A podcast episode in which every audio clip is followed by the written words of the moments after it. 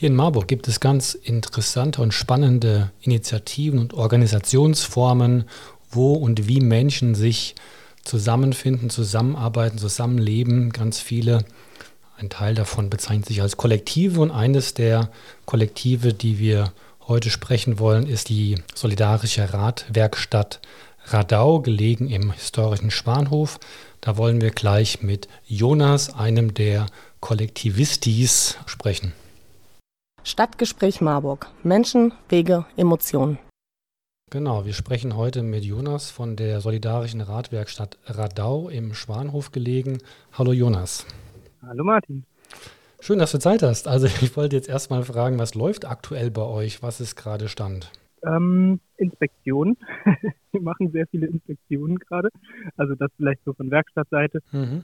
Winter oder Beginn des Winters ist jetzt bei uns gerade so eine gute, dankbare Zeit, um sich in Ruhe alle Fahrräder mal anzugucken und zu gucken, dass die alle irgendwie richtig schön fit sind. Und dann hoffen wir, dass im Sommer und im Frühling weniger Baustellen auftauchen und äh, wir damit ein bisschen da auch eine entspannte Zeit haben können. Das mhm. so in der Werkstatt.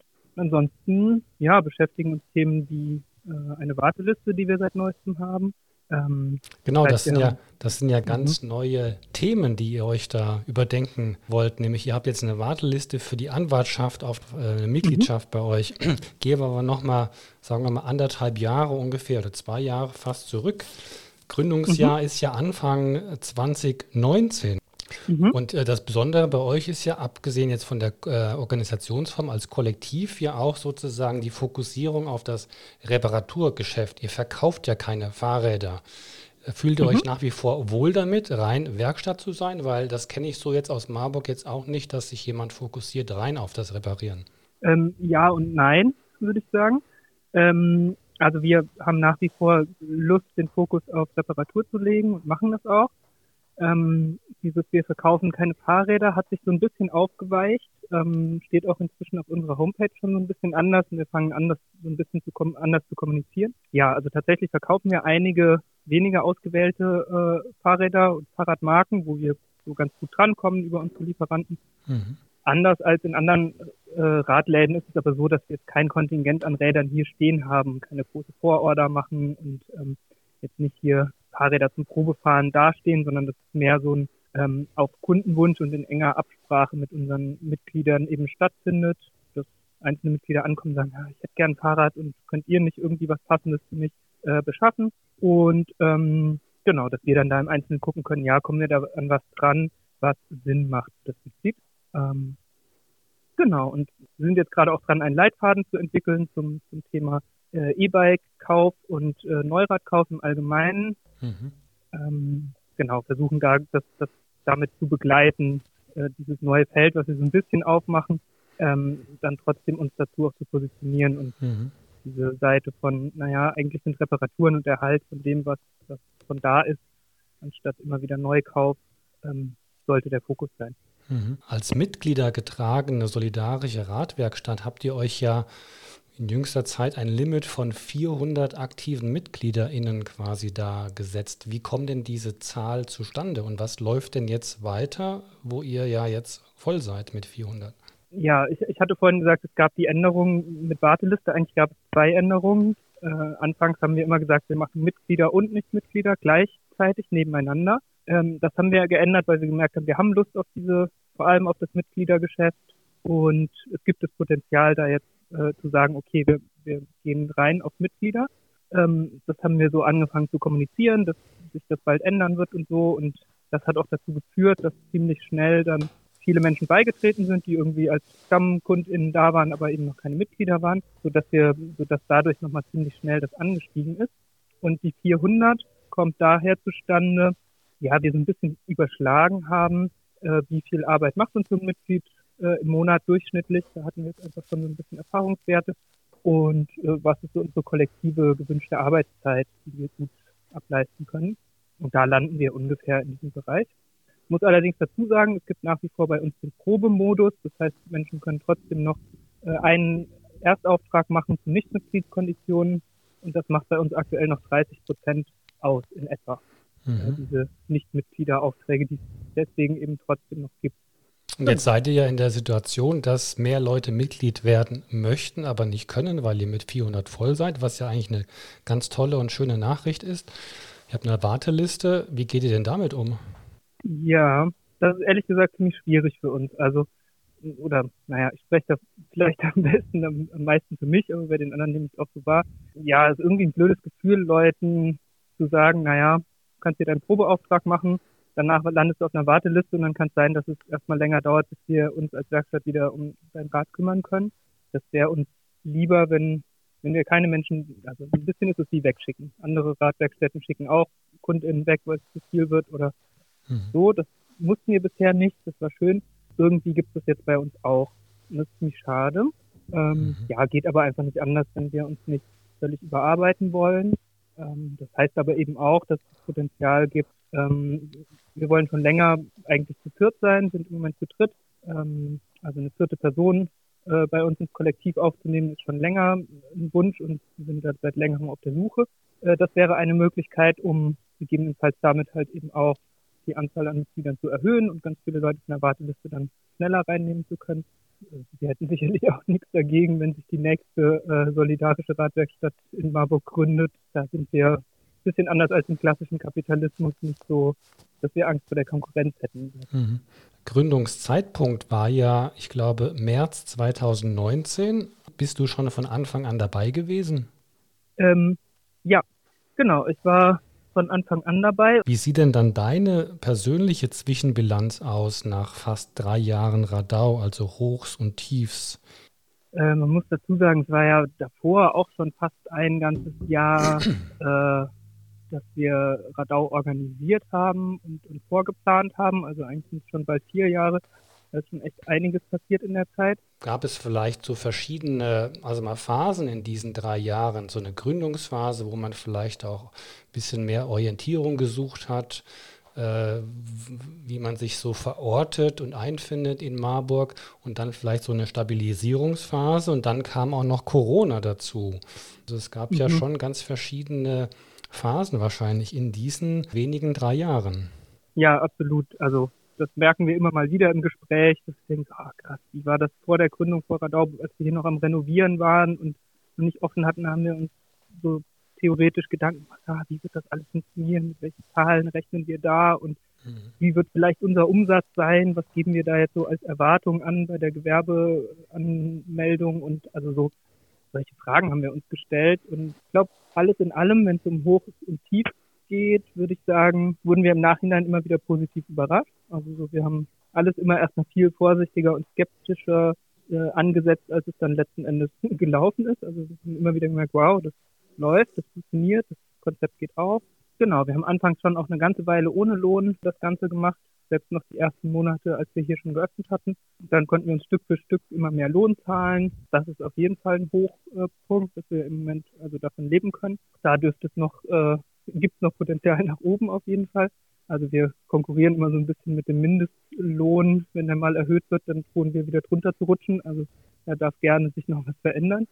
Genau, eure, ähm, eure, Löhne müssten ja korrelieren einmal mit der Mitgliederzahl mhm. und dann natürlich auch, wie viele diese im Durchschnitt pro Monat dann euch, euch bezahlen. Genau, genau. Also das ist eigentlich, eigentlich recht einfach. Wenn wir jetzt irgendwann so eine festere Anzahl an Mitgliedern haben, wo sich so eingependelt hat, okay, das ist so die Anzahl, die wir mit unseren monatlichen Kollektivstunden gut versorgen können, dann können wir ganz gut sagen, was wir quasi so äh, an Gesamtsumme von diesen Mitgliedern bräuchten um ähm, damit ja, meinetwegen auf einem Stundenlohn von 12 Euro oder 15 Euro zu landen, was unser Ziel wäre. Da gucken wir jetzt gerade, das ist vielleicht auch nochmal eine nächste Phase, wo wir gucken können, ähm, wie kommen wir da hin? Ja, mit, also welche Art von Kommunikation braucht es dafür oder welche Mittel funktionieren da gut, ähm, um das schön auszuhandeln, weil wir eben nicht dieses Ding machen wollen mit, naja, diese Gesamtsumme brauchen wir, wir teilen sie durch die Anzahl der Mitglieder und dann haben wir den, den Mittelwert und den zahlen alle und dann ist gut, mhm. ähm, weil es aus unserer Sicht weder den finanziellen Möglichkeiten der Mitglieder gerecht werden würde, noch dem tatsächlichen Aufwand, äh, wenn man doch in so Leistung gegen Leistungskategorien denken möchte. Ihr hattet anfangs ja einen, einen Richtwert für einen Mitgliederbetrag. Davon seid ihr zwischenzeitlich auch mal abgerückt. Was ist denn aktuell dort der, der Stand? Also ähm, ja, wir haben einfach beobachtet, dass mit der Kommunikation von einem Richtwert, so ein ungefährer, das war so ein ungefähr kalkulierter Durchschnittswert, wenn uns den alle zahlen würden, dann äh, müssten wir ganz gut äh, ähm, finanziert sein. Einerseits haben wir gemerkt, dass der Wert ein bisschen zu niedrig lag, wir uns da verschätzt hatten. Ähm, andererseits haben wir gemerkt, dass alle genau diesen Betrag gezahlt haben. Das war einfach nicht so in unserem Sinne, deswegen haben wir das überarbeitet.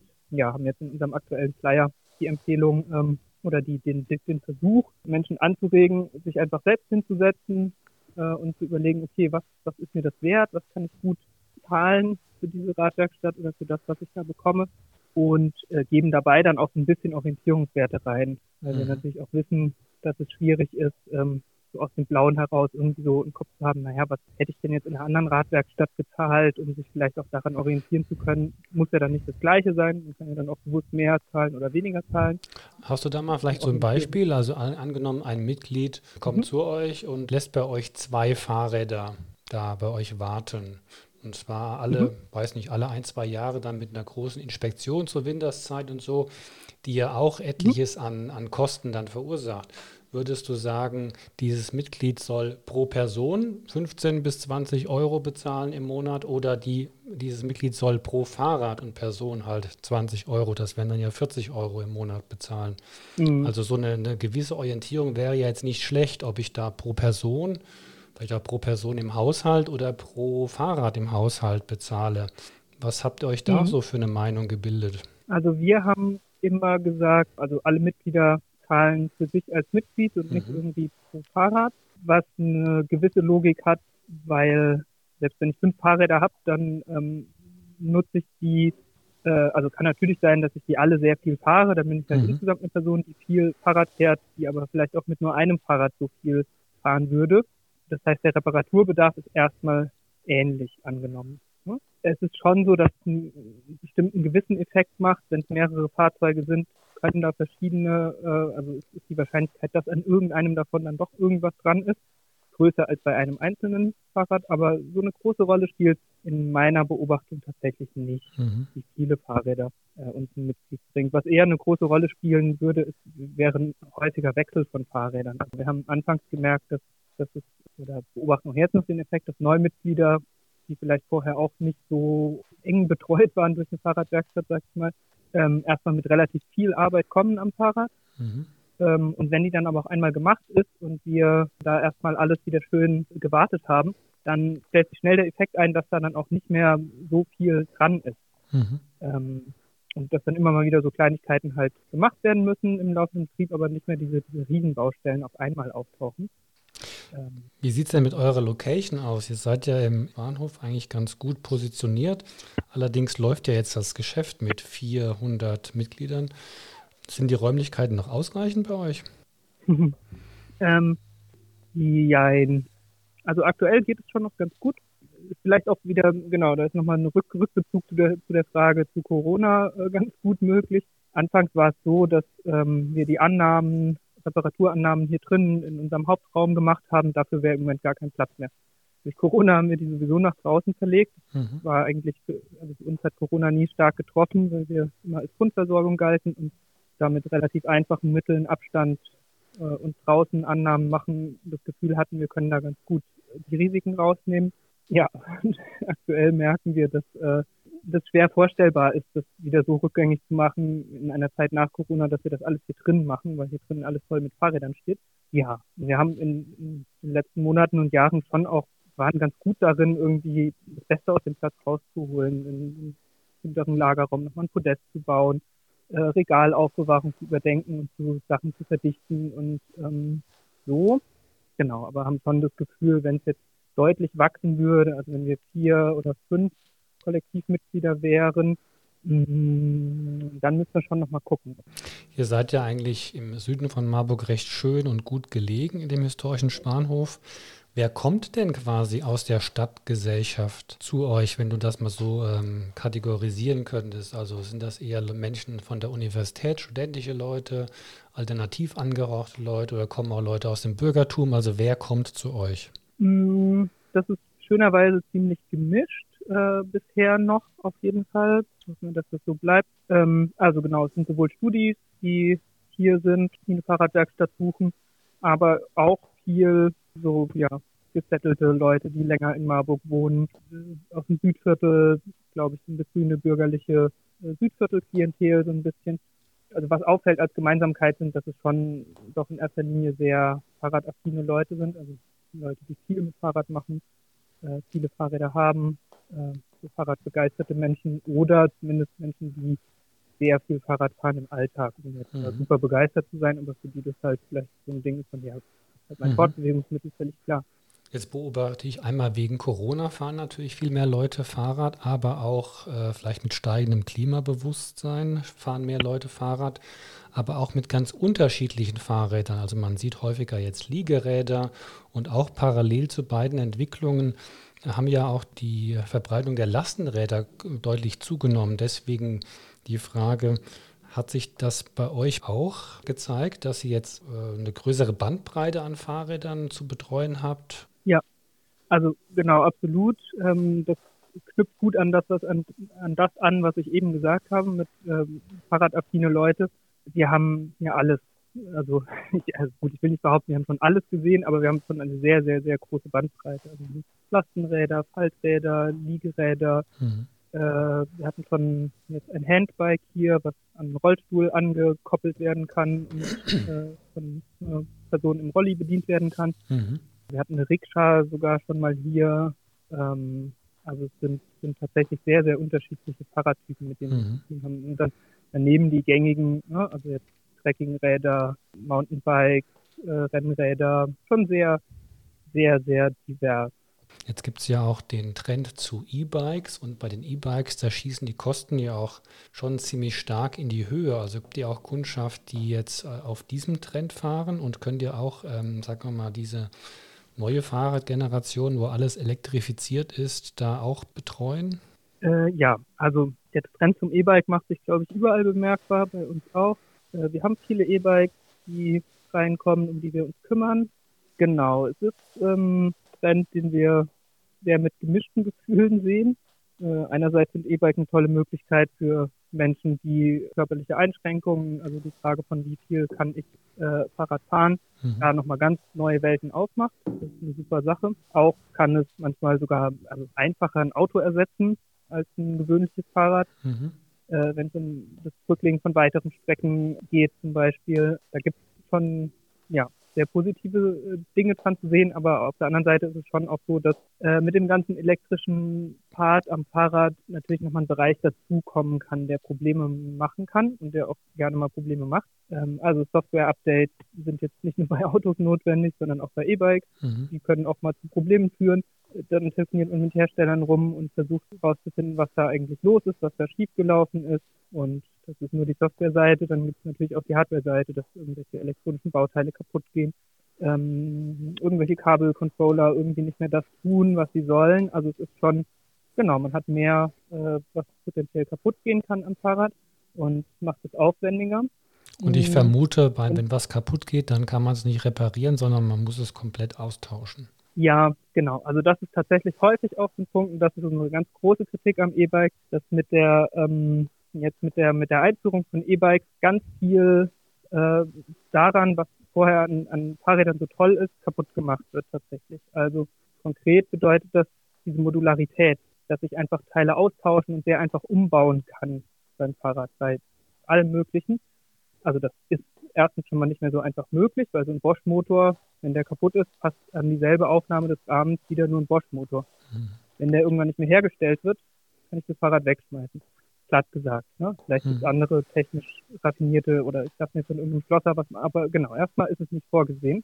Das ist so ein Punkt und ein anderer Punkt ist, dass auch viel normiert wird. Also dass die Hersteller von E-Bikes immer mehr auf diesen Autotrend aufspringen in Richtung von äh, welche Teile sind nur zugelassen für das Fahrzeug. Also dass da versucht wird, eben ähm, zu gucken, okay, nur diese oder jene Bremse darf da dran gebaut werden, alles andere ist nicht zugelassen äh, oder oder oder also so, ne? dass da mhm. versucht wird, eine Normierung zu machen, die sehr unflexibel macht. Ähm, wenn dann irgendwie eine, eine, Bremse, die entsprechende Bremse dafür nicht mehr verfügbar ist, äh, muss man dem Kunde sagen, naja, dauert jetzt drei Monate, dann kriegen wir die gleich wieder geliefert, aber eine andere dürfen wir den nicht dran bauen.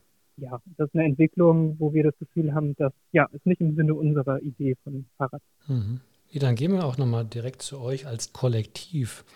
Wie sieht denn eure Kollektivphilosophie aus, wenn man das, den, das so benennen kann? Gab es da auch Entwicklungen, Veränderungen über die drei Jahre?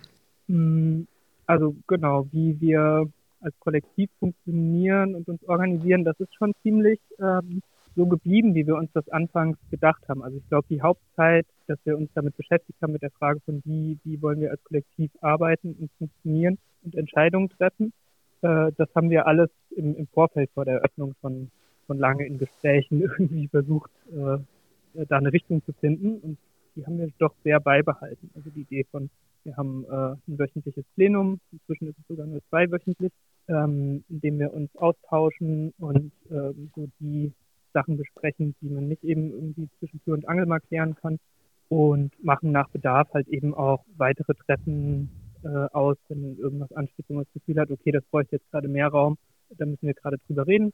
Und ja, also ist dabei geblieben, dass wir äh, im Konsens miteinander entscheiden und dann halt eben, wenn es Meinungsverschiedenheiten gibt, irgendwie so lange darüber sprechen wollen und müssen, bis wir da irgendwie zu einem Punkt kommen, wo, wo alle das Gefühl haben, ja, komm, das ist doch was, wo wir einen gemeinsamen Nenner haben, mhm. äh, was wir als kollektive Entscheidung so stehen lassen können.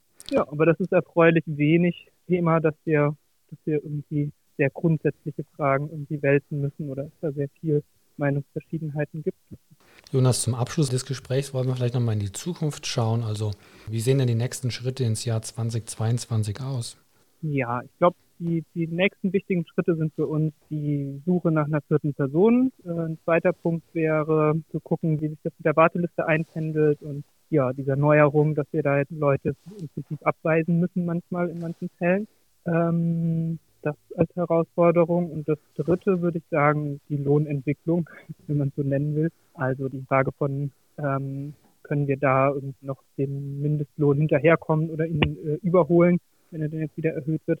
Ähm, ja, das sehe ich gerade so als die drei Hauptpunkte mhm. fürs kommende Jahr. Gibt es jetzt andere Initiativen, die in eine ähnliche Richtung gehen, die ihr kennt oder die ihr vielleicht auch sogar schon mal beraten habt, weil ihr zu den ersten gehört? ja, eine spannende Frage. Also das hat uns in der Gründung tatsächlich beschäftigt, war ein naheliegender Gedanke zu gucken, gibt es erstmal sowas schon mhm. irgendwo? Mhm. Äh, wir haben festgestellt, nein. Also zumindest so im deutschsprachigen Raum haben wir unter verschiedenen äh, Begriffen nichts gefunden, mhm. was in die Richtung geht. Und ähm, es scheint auch aktuell noch so zu sein. Mhm. Also wir haben jedenfalls noch nicht davon gehört, dass es mhm. eine weitere solidarische Fahrradwerkstatt mit so einem ähnlichen Konzept mhm. gibt. Ah ja, also noch Luft nach Aber wären total froh, wenn das, wenn das irgendwie die Runde macht und mhm. uns irgendwann mal andere Initiativen anschreiben aus anderen Städten ja. oder vielleicht eben auch hier aus Marburg, die sagen, hey, wir würden mhm. gerne sowas auch äh, aufziehen, wie habt ihr mhm. das gemacht? Alles klar, dann geht weiter mit gutem Beispiel voran. Vielleicht greifen ja andere Initiativen in anderen Städten das auf. Also Jonas, vielen Dank für das Gespräch und alles Gute weiterhin für Radau. Ja, sehr gerne. Äh, danke dir für die Möglichkeit und äh, genau, wir sehen uns. Bis dann, tschüssi. Stadtgespräch Marburg. Menschen, Wege, Emotionen.